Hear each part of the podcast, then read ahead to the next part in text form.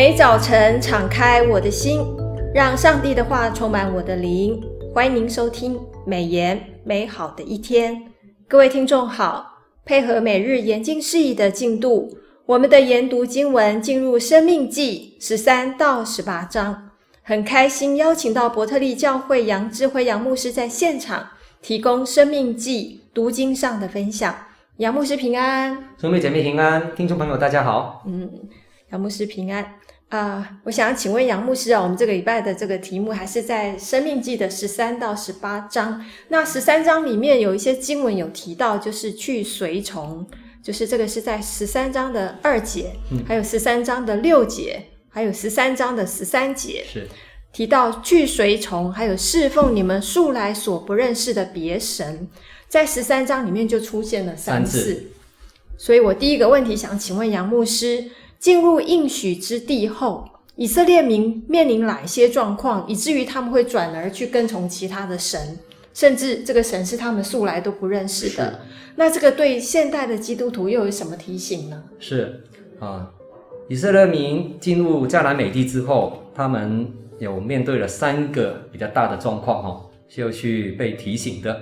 哦，第一个是记载在《生命记》十三章一到五节，提到第一种以色列民进入迦南地可能遇见的情况，就是会遇到假先知或做梦的人，常常以施行神迹奇事的方式，明目张胆的引诱人离开上帝，去侍奉别的神。祈祷本圣经哈说明，真正的先知哈的凭证不是有没有行神迹的能力。而是他的信息跟工作是否符合上帝的启示的客观标准，是否符合基本的基要真理啊、哦，就是基本信仰。嗯、基本的基要真理，它有一个不变的准则，就是相信耶稣基督的超越性和神性。约翰福音二十章三十到三十一节记载的，真假的信仰分别在于是。相信神的儿子哈，耶稣是不是完成这个救赎工作？那这个基督论是非常重要的一环哈。那承认耶稣是完全的神，也是完全的人哈。那他是一个位格里面有两个本性，一个是神性，一个是人性。承认三位一体的上帝。第二，就是我们面对看到就是以色列人遇到的可能的一个啊。呃引诱啊，第二种，那就是胡牧师哈，胡绍敏牧师在十二二十二号哈释义当中提到的，就是遇到亲戚朋友暗中的引诱啊，生命记十三章六到十一节，当亲朋好友不信上帝的时候，他们又是你所亲爱的密友家人，人们常常会在不知不觉当中受到引诱离开上帝的命令。所罗门王也是一个例子。在他年轻的时候非常爱主，但是到他晚年的时候，就是被拜外邦神明的这些妻子妃嫔引诱离开上帝，去侍奉别的神明。误导人的话不一定是大声呼喝的，有可能是低声细语的，尤其是出于自己所爱的人。偶偶是语更容易使人够接受，不过爱亲人绝不应当是超过爱上帝。也对上帝的敬畏啊，那我们在祷告当中向上帝来倾吐心意，殷勤的查考圣经，就能够啊、呃、抵挡甜言蜜语的引诱了。第三种情况啊，就是以色列民可能遇到的是这些匪类结果哈，这个结果城里面的引诱，就是生命记十三章二到十八节提到的。经文十三节提到有些匪类哈，在原来的希伯来文的意思呢，它读音就是叫做比列。比列其实是啊、呃、新约圣经来形容撒旦另外一个名称的一个代表哈，就是哥林多后书六章十五节提到的，可以理解成为啊、呃、一群住在城里面受到撒旦引诱的帮派分子啊，用现在的话来讲就是帮派分子。这些帮派分子不仅自己背叛了独一真神耶和华，而且借着结结伙哈，勾引了全城居民侍奉别的商别的别的神明哈，台湾教会曾有一段时间，不晓得兄妹姐妹有没有印象哈？有一个化名为全能神教会的组织，呃，哦，这个我们称为东方闪电的一段哦，它是从大陆那边渗透到其他的东南亚国家哈、嗯，那欧美也有哈，渗透到台湾来的时候，桃园曾经有一个教会哈，那就受到他们的引诱，有三分之一的会友就因为被引诱了，就离开了教会，那教会要开基优真理班，教导初信的弟兄姐妹纯正的信仰。信徒也可以参加教会的研经班，像我们使用每日研经释义，有系统的研经。我们 Podcast 这边的听众也是，我鼓励真的是可以好好用这个材料哈。嗯，还有加上我们的呃圣经的一个信仰哈，那是会帮助我们信仰更加的坚固，不容易被异端诱惑离开正道。是，感觉以色列民面临到的那个，不管是诱惑或者是、嗯。呃，神迹骑士啊，或者是亲人的这些的影响，好像跟现代的基督徒也一样，蛮蛮类似的。是，所以大家都要互相的这个不，这个圣经其实以前的教导跟现在是完全几乎对原则是一样的，合乎时宜的。是是。好，那我第二个问题想要请问杨牧师，就是《生命记》的十四章二节，我们读到，因为你归耶和华你神为圣洁的名。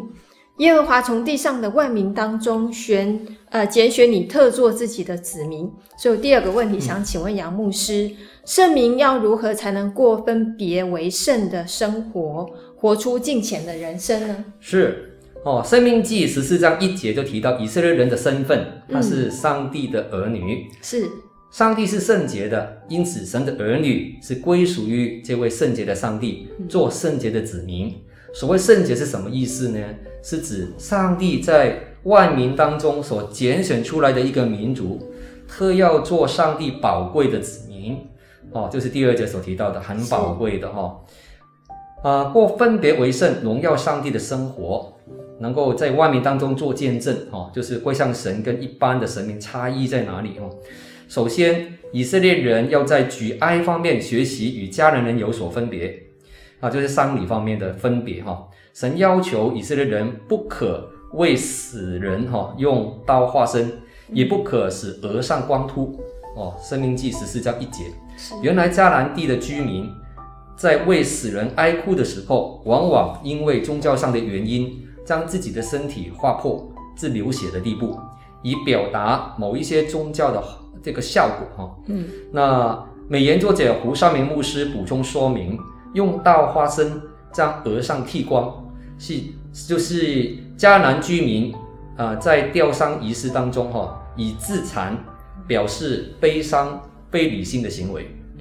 此外，将皮肤刺向偶像的花花纹，更是取悦跟崇拜偶像的举动。利未记十九章二十八节有记载。圣民是神的儿女，理当是要分别为圣的，不仅丧礼上不可随从当地的风俗，而且。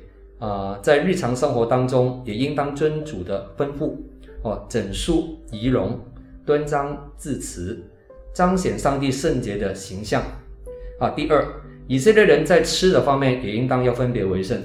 申命记十四章三节提到说，凡可憎的物，你都不可吃。是所谓的可憎是什么意思呢？就是不解，啊，不解的意思。问题是如何去区别结跟不结呢？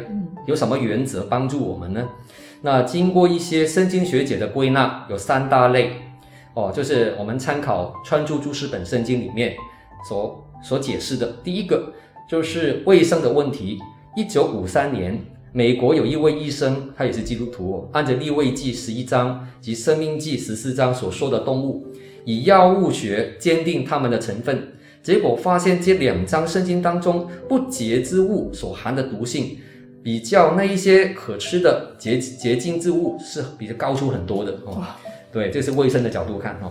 第二，他分析这个是因为宗教的问题，不洁之物啊之所以不能吃、不可吃，原因之一是因为它们象征着迦南宗教以及像这些神明偶像限制有关的原因哦。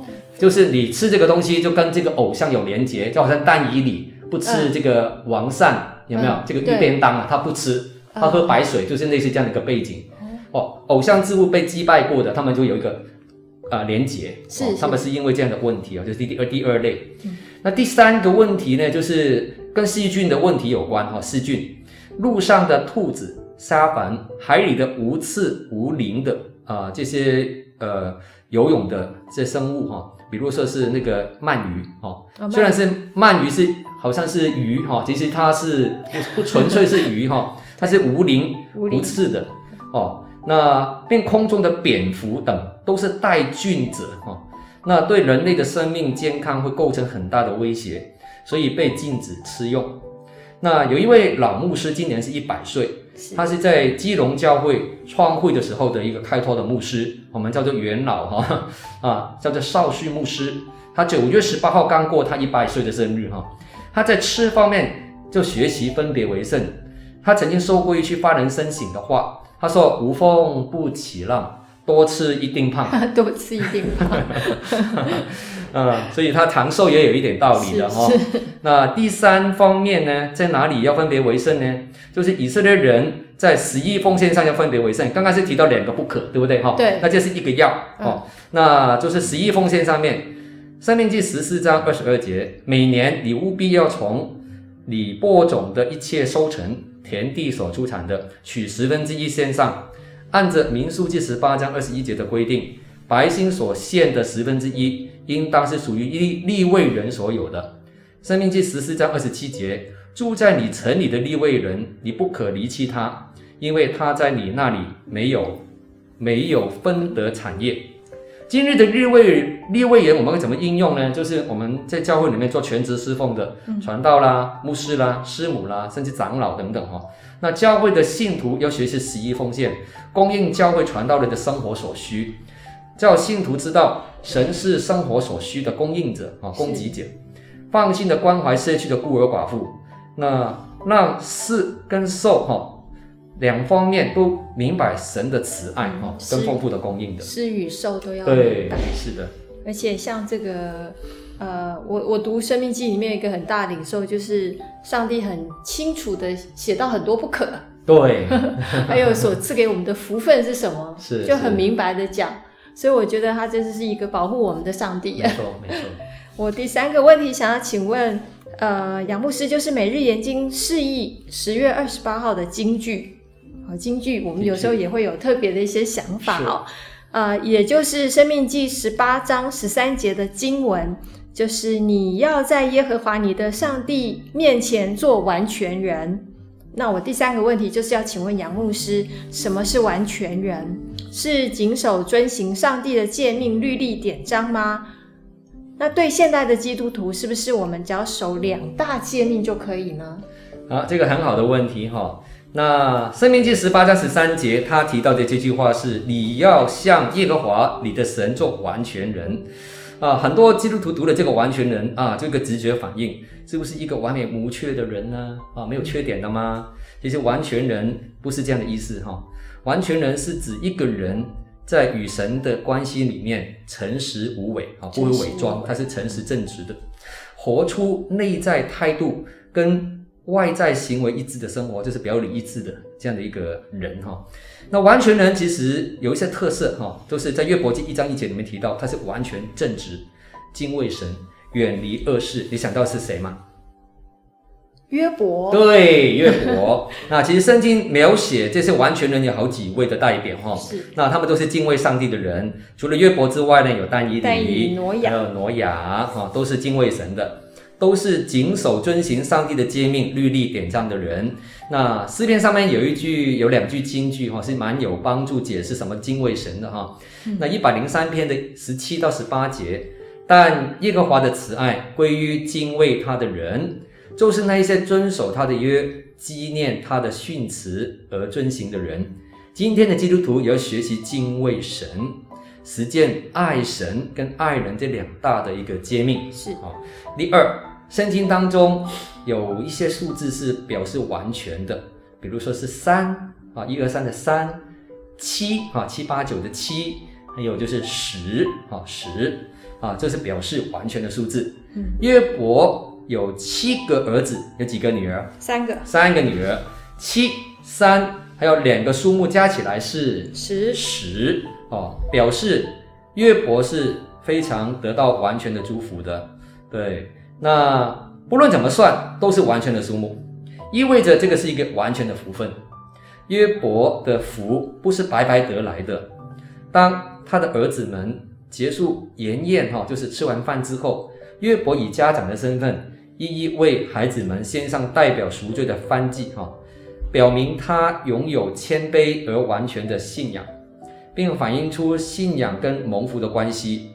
约伯不仅自己敬虔，也努力的把子女带进敬虔的生活里面。今日的基督徒也应当把信仰传承传承给下一代。是，传承是非常重要的一件事，对对，而且我们要就建立一个基督化的家庭。是的。好，谢谢杨牧师。不客气。呃，我们今天美言美好的一天就分享到此，谢谢你的收听。美言美好的一天是读经会所设立的节目，我们推动读圣经，让信仰融入生活，让见证温暖你的心。若你喜欢这样的节目，别忘了留言订阅我们的频道。对我们的事工，若是你有感动奉献的，也欢迎到国际读经会的官网做进一步的了解。愿上帝的话语丰富充满我们的生活，使大家福杯满溢。